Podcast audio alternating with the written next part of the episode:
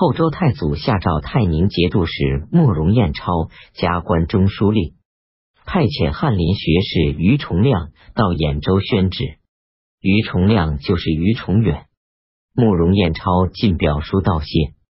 三月，壬戌朔初一，诏书回复说：昔日因为前代汉朝丧失德政，年少君主听用谗言，危急关头。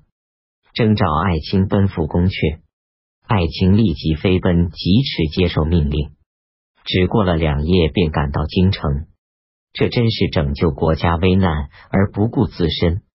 听到君主召唤而不等驾车，急至上天结束汉朝国运。军队在大梁郊外溃散，投降的将领、溃败的军队接踵而至，爱卿却立刻就调转马头。直接返回归因。对于国君，对于时事，做到有始有终。真所谓危乱关头，才看见忠臣的节操；狂风时节，才知道劲草的骨气。倘若做臣子的都能如此，那么有国家的君主，谁不想任用？表中所说，朕到黄河北岸回避退让的关头。在浚水郊外平定乱南的时候，因为没有接到告示，所以也没能派人到朕的行在。但臣子侍奉君主的道理，何必如此？如若对汉朝有三心二意，又怎么肯对周氏忠信不二呢？由此产生恐惧，不也过分了吗？爱卿只管尽心竭力，安民立国。侍奉朕的节操，如同侍奉从前君主一样，不但黎民获得平安，而且国家也依赖于此。朕只想坚定爱卿的表率作用，从未议论过撤换。一片肺腑之言。话全说到这里，南唐主任命楚王马希鄂为天策上将军，武安、武平。靖江、宁远节度使兼中书令，楚王任命右仆射孙继、客省使姚凤为策礼使。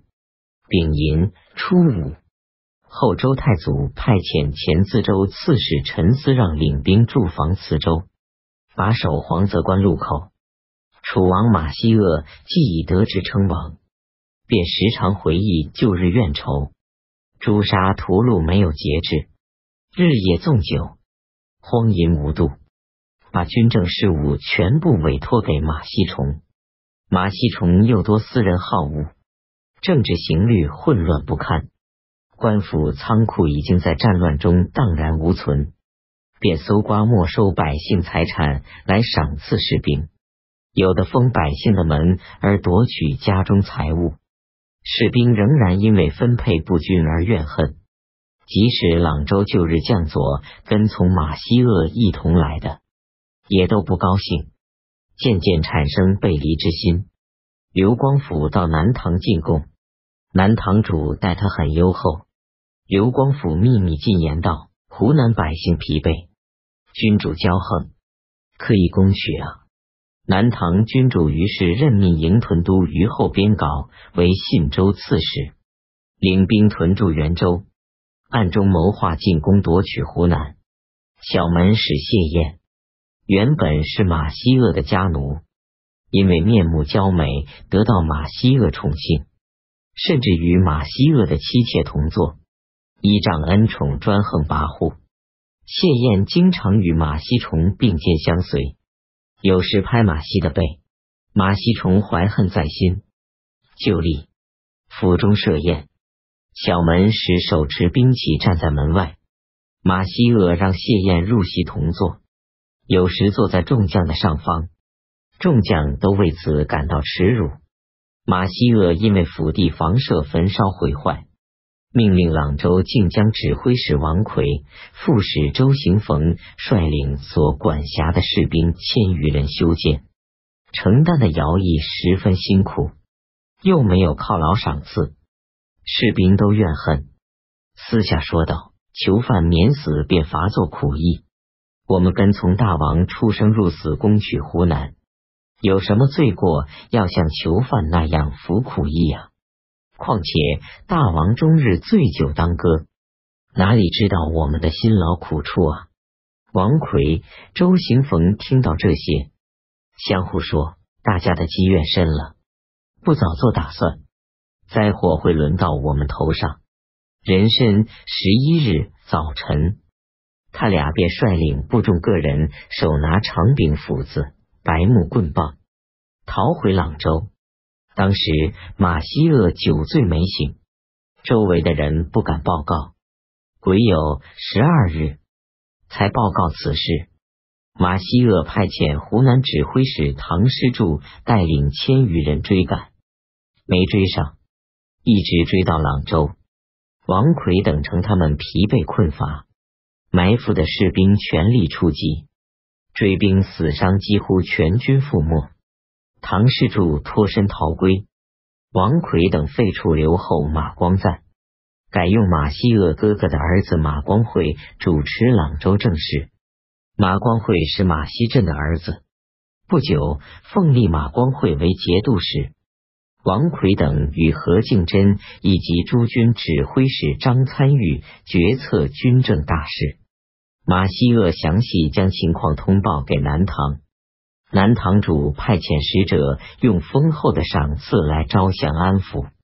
王奎等收下南唐的赏赐，放走使者，不回答诏谕，南唐也不敢追问。王彦超奏报攻克徐州，杀死龚廷美等人。北汉使者李道契丹，契丹主派拽剌梅里回报北汉。丙子十五日，后周太祖下敕令，本朝廷与唐朝廷本来没有怨仇，沿淮河的军阵。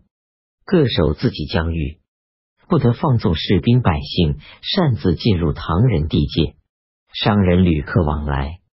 不得阻止。己卯十八日。